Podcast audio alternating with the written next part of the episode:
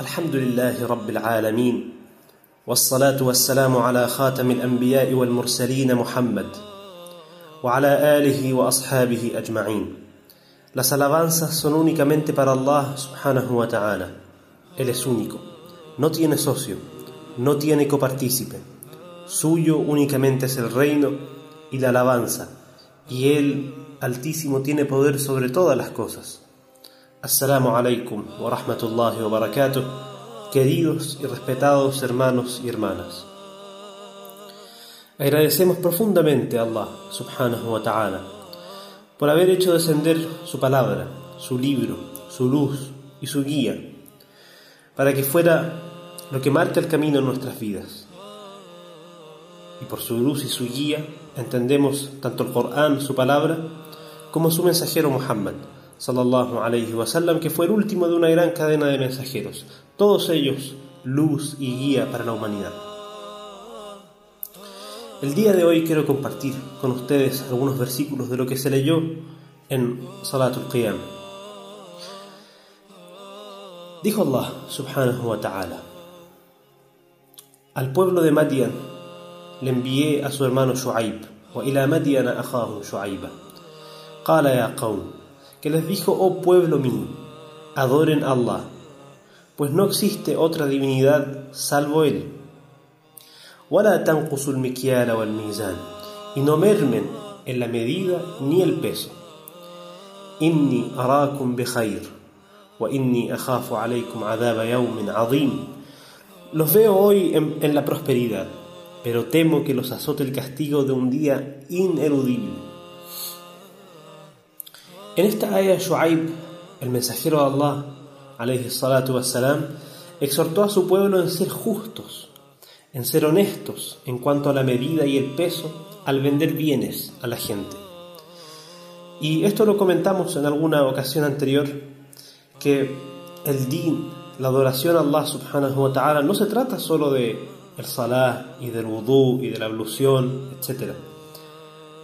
El din es vivir la vida entera, en todos sus aspectos, como Allah subhanahu wa ta'ala quiere. Por lo tanto, ser honesto en los negocios, en, en nuestro trato con la gente, todo eso es parte y una, una parte tremenda del din, de la adoración a Allah subhanahu wa ta'ala. Otra cosa muy importante y que llama la atención es por qué Shu'aib les dijo esto. Y vemos con la, con la preocupación que lo decía, les dijo, Inni arakum yo los veo hoy en día un pueblo próspero, están bien ustedes, tienen todo. Pero temo que los azote el castigo de un día ineludible. Shoaib lo hacía por temor a su gente, ¿cierto? Por preocupación de que no fuera, eh, no fueran sus acciones a llevarlos a la ruina y a la ira de Allah subhanahu wa ta'ala. Luego dijo Shu'aib, ya qawmi awfu al-mikyala wal-mizana bil-qist, ولا تبخسوا الناس أشياءهم ولا تعثوا في الأرض مفسدين Oh pueblo mío, cumplan en la medida y el peso con equidad, y no se apoderen de los bienes de la gente, y no siembren la corrupción y el mal en la tierra. بقية الله خير لكم in kuntum mu'minin wa ma ana alaykum bihafiz. Lo que Dios les sustenta, aunque sea poco, es mejor para ustedes. Es decir, que una persona se abstenga de lo ilícito y se aferre solamente, se contente únicamente con lo lícito que Allah le da, aunque sea menos, es mejor para el creyente, es mejor para la persona. Incuntum mu'minin, eso siempre y cuando seas creyente. Si no crees en Allah, si no temes a Allah, si no temes el día del juicio en el que Allah juzgará a la gente, y cada uno tendrá que pagar por sus obras, entonces el ser humano puede hacer lo que quiera, si es que no hay temor de Allah. No significa que esté bien. Es decir, si no temes a Allah, haz lo que quieras. Vas a ser juzgado el día del juicio final.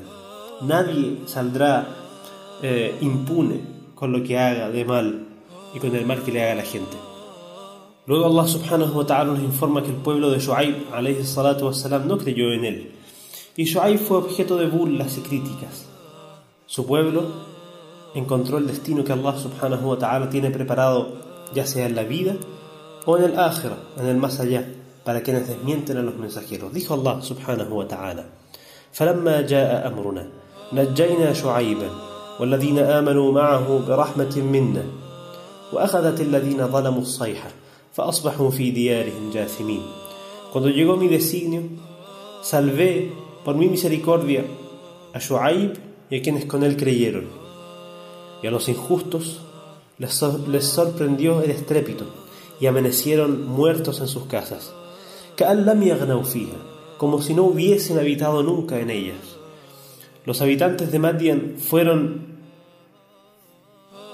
alejados como habían sido alejados los de Zamud. Allah subhanahu wa ta'ala los alejó, es decir, de su misericordia, los destruyó por haber desmentido a los mensajeros y no haber obedecido las órdenes de Allah.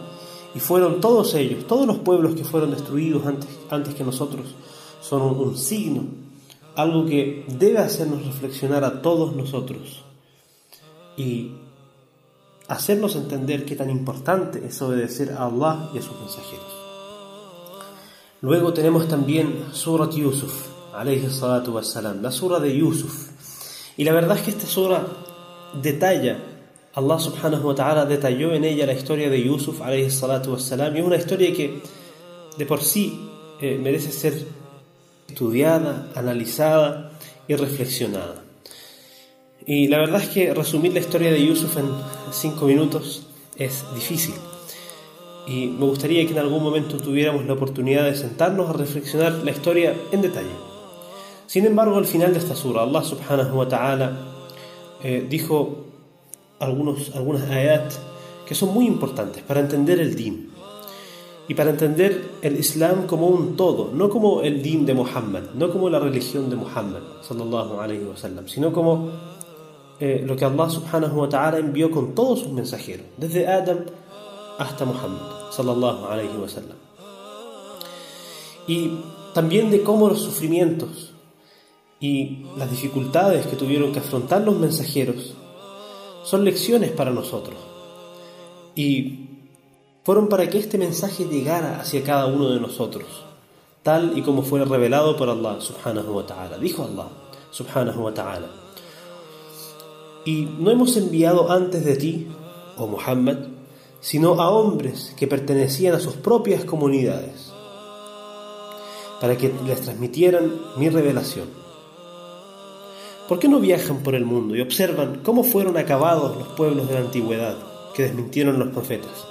La morada de la otra vida será mejor para quienes tienen temor de Allah. Es que no van a reflexionar. Y acá también Allah subhanahu wa ta'ala nos hace reflexionar sobre lo corto que es esta vida y lo eterna que es la otra. ¿Cómo puede alguien, sabiendo que la vida que Allah subhanahu wa ta'ala preparó para la gente en el más allá es eterna, cómo puede alguien que sabe eso preferir esta vida mundanal sobre la vida eterna? Subhanallah, es algo que deberíamos reflexionar. Y luego dijo Allah subhanahu wa ta'ala, todos los profetas sufrieron persecución y rechazo, al punto que cuando los mensajeros se resignaron y tuvieron la certeza de que les desmentían definitivamente, les llegó mi auxilio. Entonces todos aquellos a quienes quise salvar fueron salvados. Y la gente que se hunde en el pecado no puede escapar de mi ira. Subhanallah. Siempre, por más difícil que sea el camino, por más difícil que sea llamar hacia Allah, subhanahu wa ta'ala, por más que la gente nos desmienta, en primer lugar, ese fue el camino de todos los mensajeros. En segundo lugar, siempre, siempre, siempre, la ayuda de Allah subhanahu wa ta'ala viene tarde o temprano. Y la recompensa es vista por quien persevera y tiene paciencia. Dijo Allah subhanahu wa ta'ala acerca de las historias de los profetas. En sus historias hay un motivo de enseñanza para la gente que reflexiona. No es un relato inventado, es decir, el Corán sino que es una confirmación de lo ya revelado anteriormente, así como una explicación detallada de todas las cosas y una guía y misericordia para los creyentes. Quiero Allah subhanahu wa ta'ala hacernos de la gente del Corán, hacernos de quienes aman respetan y siguen a los mensajeros de Allah y de quienes se aferran a su guía y misericordia.